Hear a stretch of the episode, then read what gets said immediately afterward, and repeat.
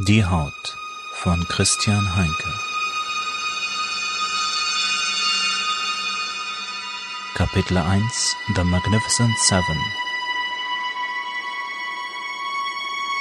Unten Das Leben kann wirklich seltsam und überraschend zu dir sein. Von einer Sekunde auf die andere führt es sich ganz unvermittelt an die seltsamsten Orte. Eben noch spieltest du über den Wolken mit deinem über alles geliebten Kind und warst ein wenig böse, dass dein Mann, wie immer, tief über sein Laptop gebeugt, ganz in die Arbeit versunken war.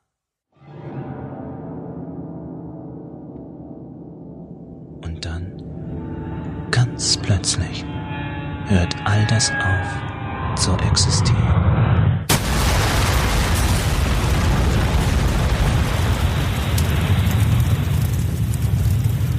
Herum sind nur lodernde Flammen.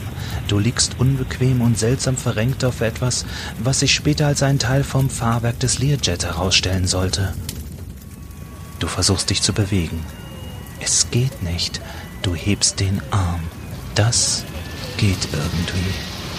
Du betrachtest ihn verwundert. Er sieht komisch aus. Seine verbrannte Haut entlässt schwelenden Rauch in den Nachthimmel und er riecht streng nach Barbecue. Wie das, was du am Wochenende veranstalten wolltest. Nun, daraus wird wohl nichts mehr werden. Scheiße, sagst du krächzend und bereitest dich auf das Ende deines seltsamen und immer wieder überraschenden Lebens vor.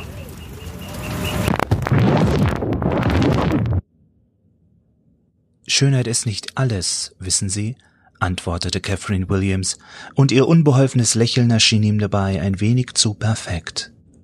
Brav auswendig gelernt, dachte er bei sich, nickte aber artig mit dem Kopf. Es wird Zeit, die Schraube ein wenig anzuziehen. Aber ist es nicht gerade diese Schönheit, die Sie und die anderen Supermodels der sogenannten Magnificent Seven im letzten Jahr zusammen circa 70 Millionen Dollar hat verdienen lassen, Catherine? Das ist natürlich richtig, entgegnete sie kühl und spielte mit ihrem Diamantarmband. Das Interview schien sie zu langweilen. Mein Aussehen ist mein Kapital, und diese astronomischen Summen, die die anderen Mädchen und ich damit verdienen, können einem auch manchmal in Versuchung kommen lassen, die Bodenhaftung zu verlieren. Er musste grinsen. Jetzt ist sie reif. Wenn Schönheit nicht alles ist, wie Sie sagen, dann bereiten Sie sich sicherlich auch auf ein Leben nach Ihrer Modelkarriere vor. Was sind Ihre Pläne? Möchten Sie einmal eine Familie gründen? Bei dieser Frage zuckte sie leicht zusammen. Zum ersten Mal in dem Gespräch hatte er das Gefühl, dass ihre geschulte Fassade ein wenig bröckelte. Im Moment mache ich mir darüber keine Gedanken. Sicherlich eines Tages möchte ich einmal sesshaft werden, aber im Moment genieße ich mein Leben so, wie es ist. Liegt es an diesem Wunsch, ihr Leben zu genießen, dass Sie sich gerade von Ihrer langjährigen Jugendliebe getrennt haben? Bitte? Die Frage saß. Ihr an sich schon blasses Gesicht, das kam sicherlich von dem Koks, diese Schlampen stopfen alle Koks, er kannte sich da aus, verlor all ihre Farbe und ähnelte dadurch nur noch mehr einem Puppenkopf ohne jedes Leben oder den Funken Verstand darin. Zufrieden über seine gottgleichen journalistischen Fähigkeiten schnalzte er mit der Zunge. Ah, warten Sie, ich habe den Namen sogar hier. Sein Name ist Andy. Andy Peterson, Psychologiestudent in Yale. Ist es nicht so, Catherine? Das Gespräch ist beendet, zischte sie.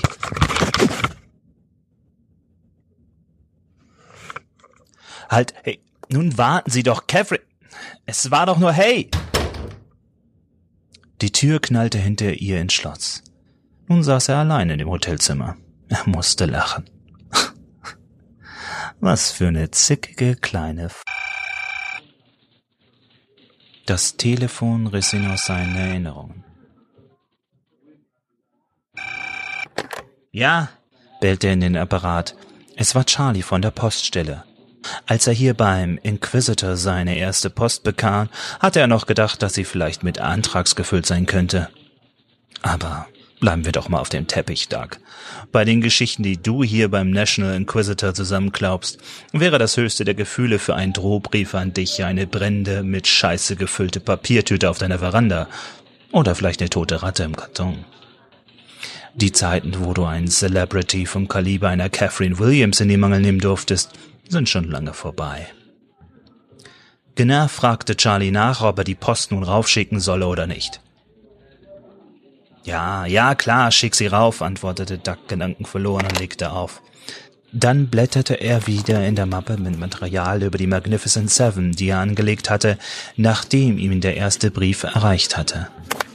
Diese Briefe. Diese verdammten Briefe. Sie hätten sein Ticket aus dieser Hölle bedeuten sollen. Doch jetzt bekam er nur noch Ratten oder Scheiße, um im Bild zu bleiben. In den beiden Briefen hatte immer das Gleiche gestanden. Ich liebe. Ich lebe.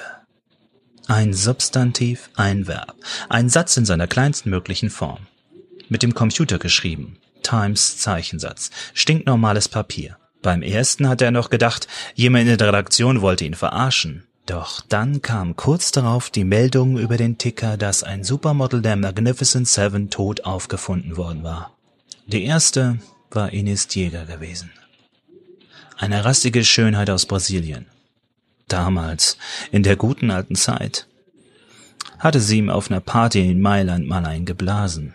Einfach so, aus einer Laune heraus. Nee, Ines war wirklich nicht so zickig wie die Williams gewesen. Erst hieß es, sie und ihr Freund wären bei einem Wohnungsbrand in ihrem Penthouse an der Fifth ums Leben gekommen.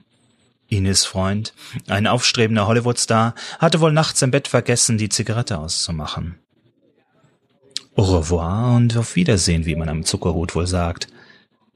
Gerüchten zufolge glaubten die Cops jedoch nicht an einen Unfall. Besonders die ermittelnde Beamtin im Fall, diese Louisiane, war davon überzeugt, dass an der Sache mehr dran war. Tja, und dann landete der zweite Brief auf Ducks Schreibtisch. Und kurz darauf hieß es auch schon Abgang Mia Wong. Ritschratsch, der aalglatte Victor Adams vergisst mal für einen Moment das Millionenverdienen und weidet stattdessen seine schlitzäugige Matratze fachmännisch aus. Und weil ihn das so betrübt, tötet er sich dann selbst. Doch der gute Duck wusste es besser, nicht wahr?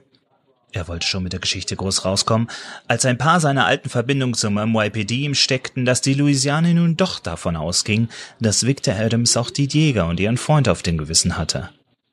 Case closed. Tja, so viel dazu. Verdammt, er war so nah dran gewesen. Diese Geschichte sollte sein großes Comeback werden. Zurück in den Sattel. Ja, das wäre es gewesen.